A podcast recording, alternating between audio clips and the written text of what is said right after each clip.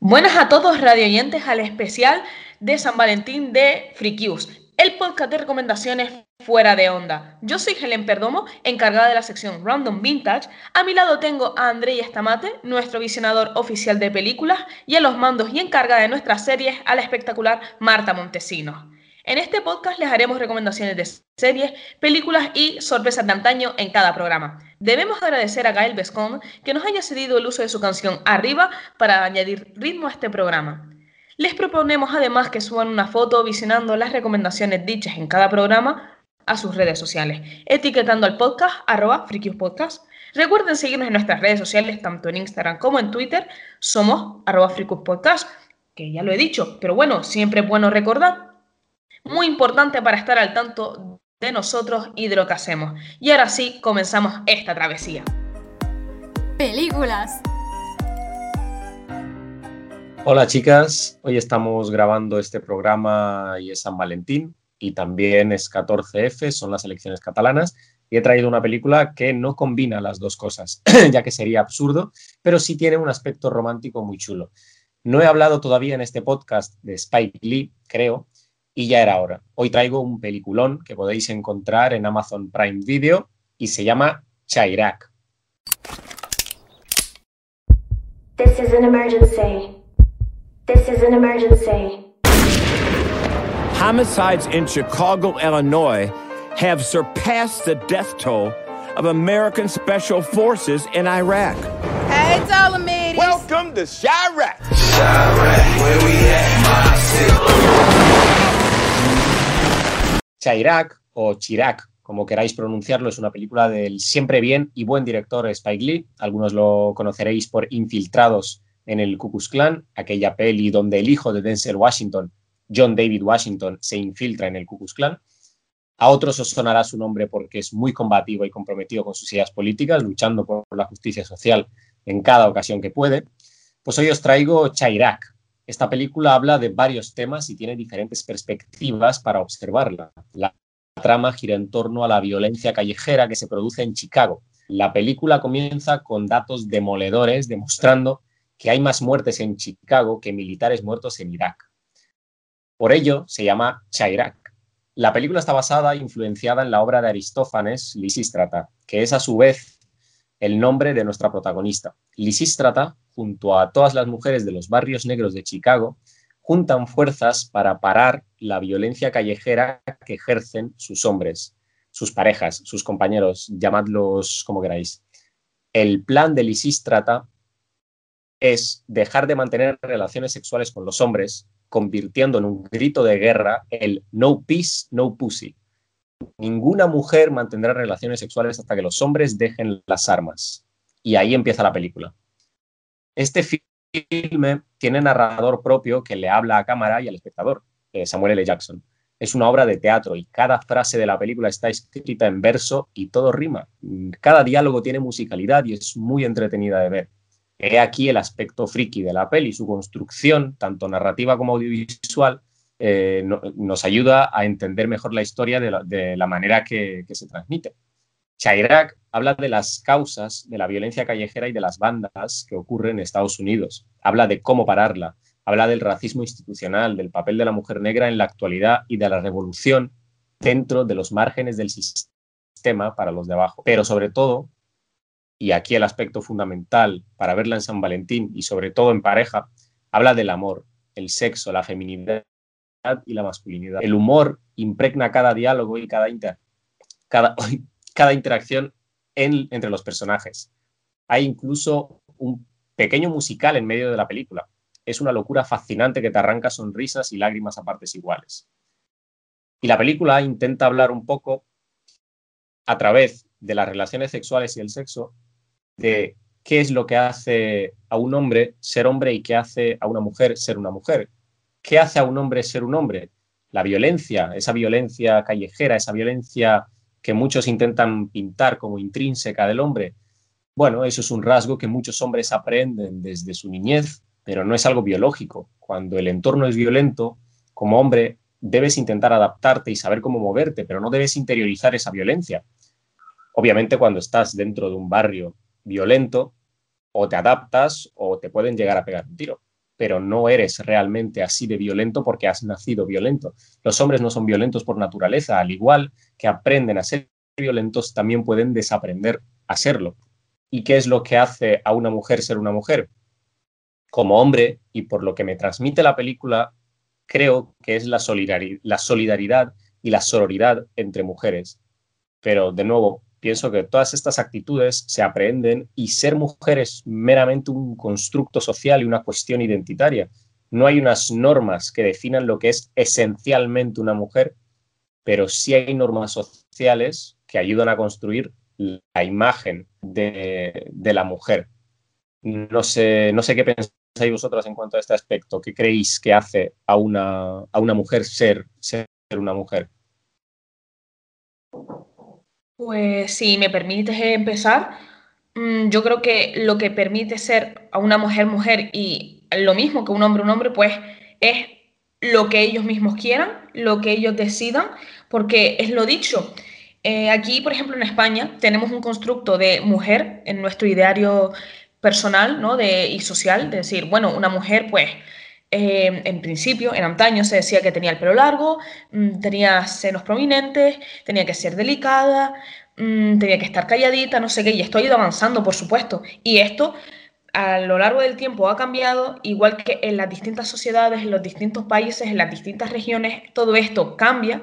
Así que yo pienso que el hecho de definirse aún no mujer, hombre o con lo que quiere identificarse es una cuestión meramente personal, pero sí que tiene algo que ver en la sociedad en la que estemos, en el sentido de, oye, me siento mujer eh, dentro de esta sociedad, sin embargo, quizás llego a estar, pues, en una tribu de la selva amazónica y ser mujer es algo totalmente distinto y al estar dentro de ella, pues no me puedo definir como mujer. Así que al final es como tú te sientas en el lugar en el que tú te sientas con la crianza que hayas recibido y bueno, libertad absoluta es lo que pienso. Eh, yo estoy totalmente de acuerdo con lo que ha dicho Helen. Eh, si soy sincera, ni siquiera sabría distinguir porque en mi vida ni siquiera hago la separación entre ambos géneros. Te puedo decir lo que no es una mujer. O sea, una mujer no es un cuerpo impoluto, como piensan algunos. Una mujer tiene vello, tiene estrías, cuerpos delgados, cuerpos gordos y por ello es perfecta. O sea, no voy a decir que una mujer no siempre no tiene un cuerpo perfecto. Es que, ¿por qué no se puede decir que es perfecto también? No es. Una mujer no es un instrumento de provocación, ni de limpieza de la casa, o sea, tiene libertad. Así que yo definiría a la mujer como un ser humano cambiante en su forma, libre de amar, ser y hacer lo que quiera. Y ya está. Yo diría eso, pero con todas las personas que eh, están en este mundo, ¿me entiendes? Porque al final mm, me he dado cuenta a lo largo del tiempo y conociendo y hablando con gente que todos estamos supeditados a una imagen social que se espera de nosotros. Igual que las mujeres no somos pues un cuerpo perfecto, sin estrías y sin, sin ningún tipo de imperfección, los hombres también lo están y al final todo esto viene un poco, supongo, por eh, las normas sociales en las que nos estemos encontrando, ¿no? Dentro del país, región en el que estemos. Incluso también tiene mucho que ver, en mi opinión, con el capitalismo y la manera que tiene esta aprovecharse para intentar influir en la manera de ser de cada uno e intentar encajar en lo que la sociedad quiere de nosotros. Me explico. Eh, imagínate que ahora por moda mm, quiera imponerse el que las mujeres pues ya eh, se rapen todas la cabeza, ¿me entiendes? Entonces ahora pues el capitalismo quiere va, y va a aprovecharse de ello y va a decir, vale, pues vamos a lanzar al mercado un montón de maquinillas de pelo especiales para tal tipo de pelo, pelo rizado, pelo liso. Eh, ahora mm, las mujeres también, o sea, las mujeres se afectarán la cabeza, pero quizás ahora los hombres pues se pongan a hacer dibujos, no sé. Todo esto eh, viene por una construcción que viene de mucho más arriba, que sin quererlo nosotros nos está dirigiendo y en cierta manera nos está diciendo cómo debemos ser, ¿no? Y esto nos afecta a mujeres, hombres, a personas no, no binarias. Es que es una cosa tan grande, es que tenemos mucho drama por delante si querríamos hablar de esto, diría yo. Es justo, es justo una cosa bastante fundamental de, la película, que a pesar de ser una película protagonizada por una, por una mujer negra, eh, y la, la medida de, de, la película gira en torno a, cómo Lysistrata logra acabar con la violencia en los barrios, en los barrios negros de Chicago, es una película abiertamente feminista, es combativa, es socialista, es, es anticapitalista, porque pelea, lucha contra todo esto desde, desde los diálogos de los personajes, pero al fin y al cabo es una película escrita y dirigida por Spike Lee, un hombre negro, por tanto, el papel del hombre negro violento, que también es otro de los protagonistas de la película, eh, acaba solapando un poco la, parte de la mujer. Entonces la película también gira en torno a lo que se espera de los, de los hombres, sobre todo en un, ambiente violento como, como, los barrios negros de Chicago, como los, la, la, violencia callejera y los gángsters y los hombres se espera de ellos que sean violentos, que sean fuertes, que no lloren, que, no que sean insensibles. Y por tanto la película también intenta romper un poco con eso y demostrar que, ser hombre es mucho más que eso, que, que la violencia es simplemente una herramienta eh, de paso para poder sobrevivir en un entorno, pero que los hombres son, es una amalgama, es una complejidad mucho más profunda que, que simplemente eso que se vea a simple vista. ¿no?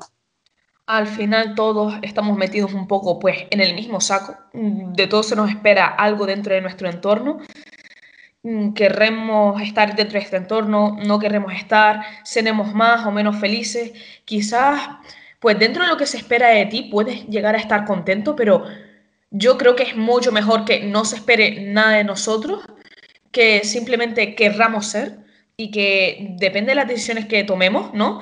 bueno, depende, no, que da igual las decisiones que tomemos, siempre y cuando pues no afecten de manera negativa al resto de personas, pues nos dejen ser. Yo pienso que esa sería pues un poco el mundo ideal, pero considero que queda mucho camino por delante y que, bueno, eh, las utopías aún no son, no están a nuestro alcance, diría yo.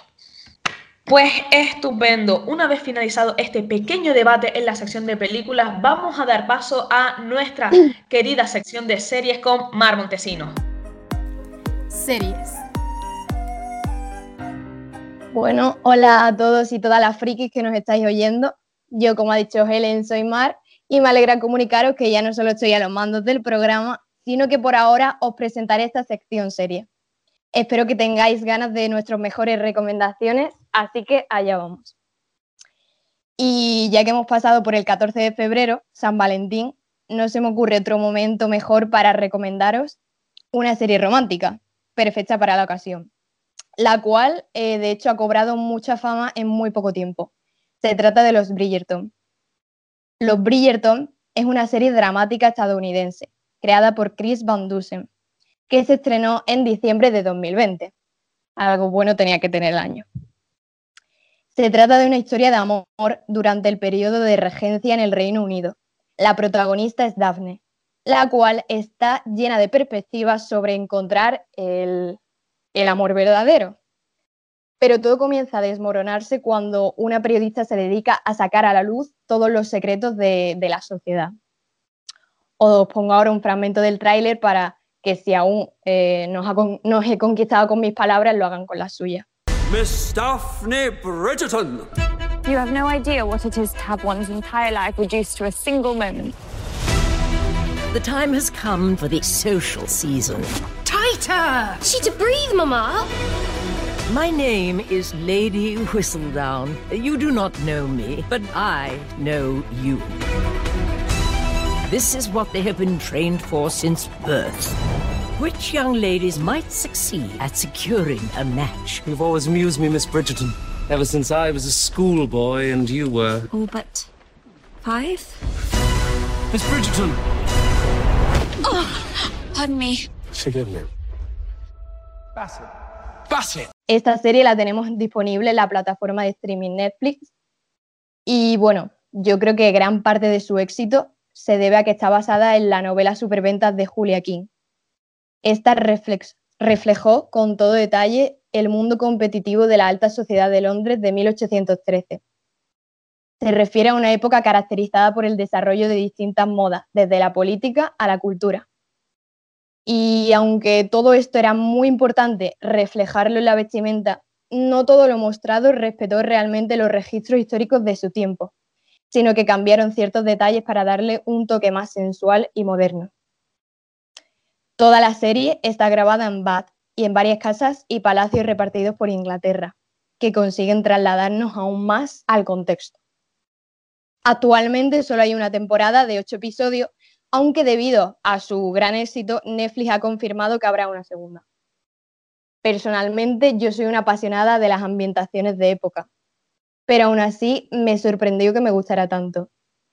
Desde el momento en que la empiezas, no puedes parar la delicadeza de los planos, la cuidada expresividad y el trabajo de los actores la convierten en una gran obra de creación. También eh, es importante apreciar la, la combinación de amor y pasión que logra de alguna manera que todo en esta historia lo veamos como por primera vez. Algo que se le critica eh, es su falta de rigor histórico. Y si bien es cierto, hay que tener en cuenta que realmente Los Bridgerton no es una serie histórica, sino romántica. Y nada, que si está cautivado, no lo duden más y a ver los músculos de Simón. Digo, esa gran grabación. Y bueno, si queréis comentar algo, yo quería hacer como una pregunta de que si pensáis que si una relación puede tener solo amor como familiar o solo pasión, o debe tener las dos, o qué es lo que pensáis vosotros.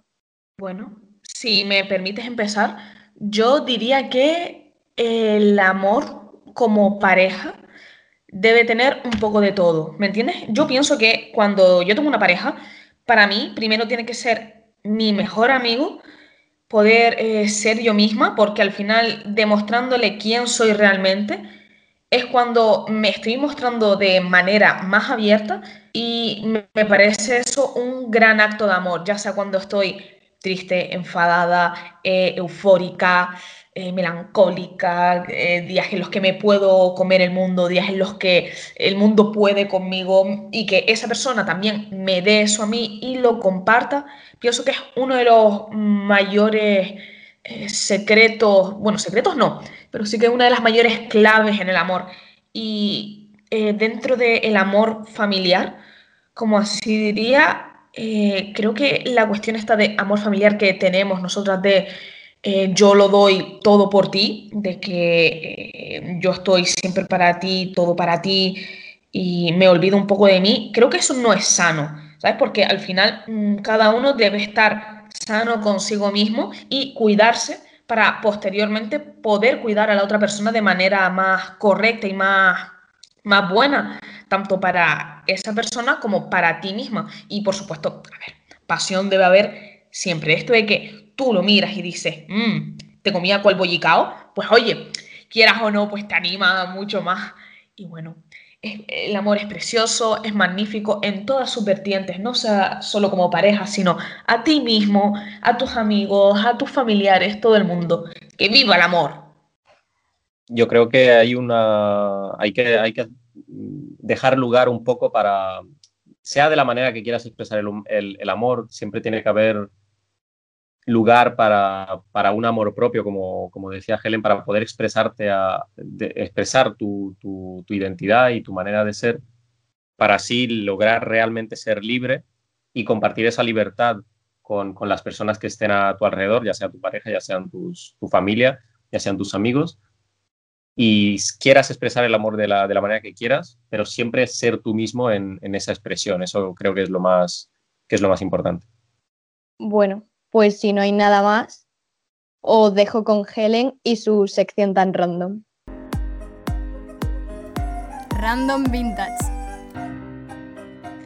Continuaremos con la sección Random Vintage, en la cual desvelaremos en cada programa una serie, película, lectura, novela gráfica o anime anterior a los años 90. En esta ocasión hablaremos del programa de televisión La Bola de Cristal.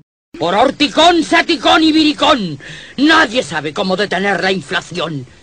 Quizás con una oración, quizás con un gran cañón. ¡Qué mala! ¡Pero qué mala soy! Argios, vatios y turbinas, produzco crisis y ruinas, y la razón nadie la adivina. Ponen mucho esmero los banqueros y los pobres sufren serios quebraderos. El capital a veces se las hace pasar mal, es natural. ¿Cómo controlar un volcán? ¡Subiré el precio del pan! ¡Viva la economía!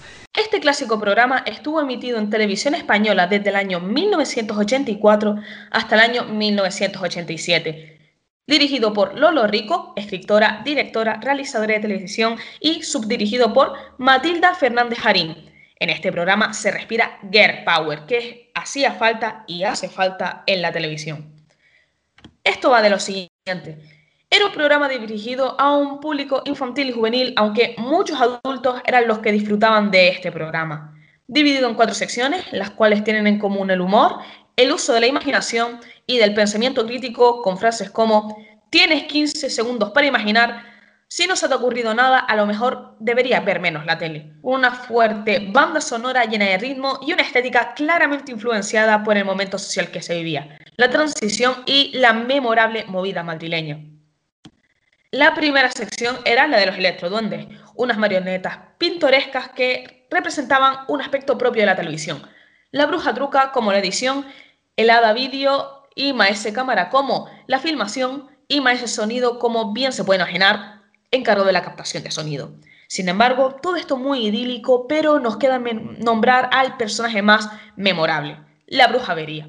Esto viene a representar pues cuando abres el programa de edición, ya sea el Premiere, Camtasia o Photoshop, y se te cierra porque eres pobre y no tienes un ordenador decente para tirar para adelante con ese programa. Pues eso mismo una bruja malévola que quiere hacerle el mal a la televisión y cuya peluca de cables es difícil de olvidar. Todas estas marionetas hablan en verso de temas mundanos del día a día como la política, economía y sociedad. Lo que más me gusta a título personal es que esta serie es que no trata de niños ah, como niños, sino que se les habla del país y del mundo en el que viven de manera que pueden entender y producir en ellos un sentimiento crítico. Algunas de las frases más memorables de estos simpáticos personajes son viva el mal, viva el capital o soy avería y aspiro a alcaldía. La siguiente sección era El libro visor, una sección encabezada por Alaska, en donde contaba alguna historia relacionada con épocas pasadas. Ella contaba con un ayudante llamado Mantequilla, un detective que siempre tenía pendiente un caso dentro de la historia contada por Alaska. El programa continuaba con La Banda Magnética, que era como una especie de descanso en donde emitían episodios de programas memorables como La Pandilla, La Familia Monster o Embrujada. Y por último, la cuarta parte, que se llamaba así, la cuarta parte, Flex Originalidad, veía por aquí, donde estaba pensada para un público más adolescente, más crecidito, Aquí la directora del programa empezaba haciendo entrevistas a personajes del momento, seguía con el noticiario donde se hablaba de política, música y series y acordes en espiral, donde mostraban videoclips de los grupos y artistas del momento como Mecano o Radio Futura. O sea, mucho de la, de la movida madrileña esta que tanto nos han contado. A ver, este programa tiene de especial numerosas cosas la presencia de personajes raros, bizarros y asombrosos, la profundidad de los temas tratados, la estética tan futurista, tan de moda en aquel momento, que ahora nos parece un poco raruno. Pero bueno, lo que hay, cualquier tiempo pasado nos parece mejor. Las canciones de todo esto y mucho más era lo que marcó a una generación. Este programa es ideal para conocer el funcionamiento del país, la rama del pensamiento y actitud en aquel momento su humor con cosas que años atrás era impensable hacer humor, la libertad creativa era absoluta y se ve que el programa estaba hecho con mucho mimo. Este programa podría haber seguido durante un montón de años, sin embargo, fue sacado de la parrilla por razones políticas y aquí nos ponemos un poco chismosos. Resulta que la sección de los electroduendes pues hacía crítica a los gobiernos de Margaret Thatcher, Ronald Reagan y Felipe González, a lo que el presidente del PSOE de aquel momento no le hizo mucha gracia. Es por ello que entró en disputa con el programa queriendo ejercer censura sobre él. Claro, la directora del momento Lolo Rico y demás participantes obviamente estaban en desacuerdo. Mientras tanto, la directora de televisión española, Pilar Miró, regañaba y dictaba todo lo que decía el presidente González. Finalmente, el, el programa fue suspendido de mala manera, pero tuvo un final y es posible visionarlo a través de RTVE a la carta. Este programa, pues, a mí me llegó cuando tenía 8 años, ¿no? Un día le pregunté a mi madre, pues, ¿qué veía en la tele de pequeña? Y me dijo este programa. Rápidamente lo busqué en internet y empecé a empaparme de ello. Creé una pequeña obsesión y no voy a mentir, escuchaba sus canciones hechas con sample, aprendí los guiones de los electrodendes y empecé a investigar de cómo funcionaba la televisión. Sin duda, este programa fue una de las razones por las que estudio periodismo y por la que a mí me interesa principalmente trabajar en la televisión, aunque ya no se hagan programas como los de antes. Bueno, ahora quiero yo lanzar una pequeña pregunta al aire. ¿Ustedes creen que se podrían hacer programas de este tipo de nuevo en la televisión? Yo, yo diría que, que es una cosa bastante necesaria, pero la gente no lo, no lo hace o lo intenta, intenta ocultar sus, sus eh, ideas políticas, intenta camuflarlas de alguna manera más sutil. Y lo que, lo que creo es que la gente se ha acostumbrado un poco y se ha, se ha relajado en cuanto a, nivel de vida y se cree que tienen muchísimos más derechos que, que, hace, que hace 20, 30, 40 años cuando realmente ciertamente tiene algunos más derechos, pero se, se ven, se ven de alguna manera uh, relajados en cuanto al, nivel de vida que, que, tienen. Hace falta una televisión mucho más crítica hoy en día, lo cual, bueno, eh, podemos encontrar algunos programas que, que, intentan saltarse las normas, por ejemplo, de las, de las tertulias políticas, como son, como son eh, las cosas claras en, televisión española donde hay gente que, bueno, donde se entrevista directamente, una, gran, una importante parte del programa es entrevistar a gente de la calle, es una televisión crítica, es un programa crítico, pero programas que intenten hablar de la actualidad de, del país, que intenten mostrar a la gente hoy en día cómo funciona, cómo funciona el país, cómo está funcionando, sería muy raro que se, que se vieran, al, menos a mí no me, se me ocurre ninguno. No sé si vosotras sabéis alguno que a mí no se, no se me ocurren, pero creo que son necesarios, pero que no, no, no se hacen, la verdad. Mm, Bueno, así como programa está el intermedio, lo que pasa que lo pone así como un tono de humor todo, pero sí, yo creo que se podría parecer a ese un poco y también creo que sería necesario que obviamente las generaciones van cambiando, la televisión, la información, hay un exceso de información y a veces eh, eso nos perjudica más que, que, realmente que nos ayude. Y creo que un programa así sería muy bueno, la verdad.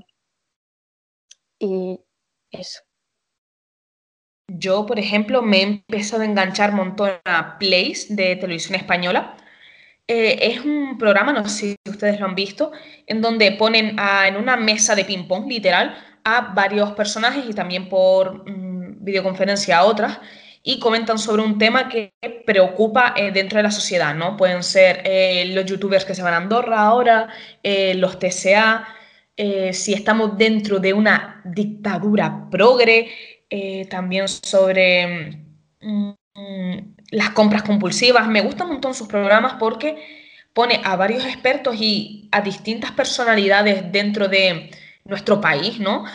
Que estén comentando el programa en cuestión. Y me parece que es un programa muy joven y que Televisión Española está intentando de manera más moderna, ¿no? Ya no a través de la televisión, porque cada vez los jóvenes vemos menos la televisión, ya a través más bien de las redes sociales y a través de YouTube, haz un programa de manera crítica, ¿sabes? Porque al final, pues, te está atrayendo a influencers, te está atrayendo a médicos, mmm, pero un poquito más jóvenes, ¿no? Personalidades que, con las que te puedes llegar a sentir un poquito más identificado y hablan de estos programas y, perdón, de cuestiones que influyen dentro de la sociedad del momento. No sé, me gusta bastante porque trata a los jóvenes como personas pensantes y creo que el programa de la bola de cristal fue el primero en decir, miren, los jóvenes, los niños también tienen un pensamiento que debemos ir forjando y que, lo dicho, se basa sobre todo en la frase que dije anteriormente de tienes 15 segundos para imaginar, si no lo haces, ve menos a la televisión, vive, sale, exprésate, ¿de acuerdo? Y también les cuentan de manera real lo que está ocurriendo, ¿no?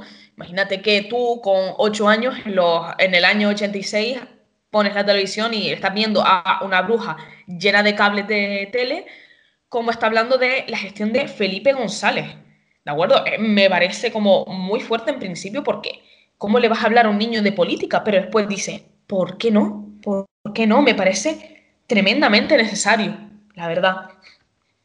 Pues sí, y ahora se está viendo mucho eso de, por falta de programas en la televisión, pues independientemente, estudiantes como vosotros de periodismo salen a la calle y hacen entrevistas a la gente de, cosas realmente que nos interesan a los jóvenes o a realmente a todas las generaciones. Pero que ellos mismos están más en contacto con los problemas eh, sociales de la actualidad que lo que vemos por la televisión. Entonces me parece una buena iniciativa que estudiantes de periodismo salgan, hagan entrevistas, hablen con la gente.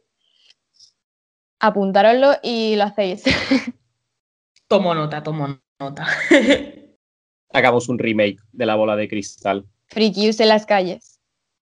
Por mí, encantada. De verdad, eh, si pueden, mírenselo. Está en RTV a la carta. Es un programón para mí que dices, uff, poco, un poco raruno, ¿no? Pero eso es lo que mola, que sea raruno, ¿no? Porque te llama la atención y dices, esto no es la televisión a la que yo estoy acostumbrada. Siento un montón que ya no se hacen programas como los de antes, ¿no? Programas más divertidos, más raros, más bizarros. ¿Me entiendes? Ahora pues todos siguen un poco la misma línea, ¿no? Tenemos una pequeña mesa política en donde mm, se comenta un poco, pero tampoco gran cosa. Mm, después se tira a, un pequeño problema social para después pasar al chisme. ¿De acuerdo? Eh, son todos en esta misma línea y la verdad me aburre bastante ya. Con esto acabamos. Yo soy Helen Perdomo manejando Random Vintage, Andrea Estamate, nuestro visionador de películas y Marta Montesinos a los mandos y encargada de series. Hasta entonces, todo es esto en Frikios, tu podcast encargado de recomendaciones fuera de onda. Nos vemos en el siguiente programa. Sayonara. Y para finalizar, gracias a Jael Bescon y a Zalox y DJ Albert Raff por dejarnos utilizar su tan espectacular música para la sintonía del programa.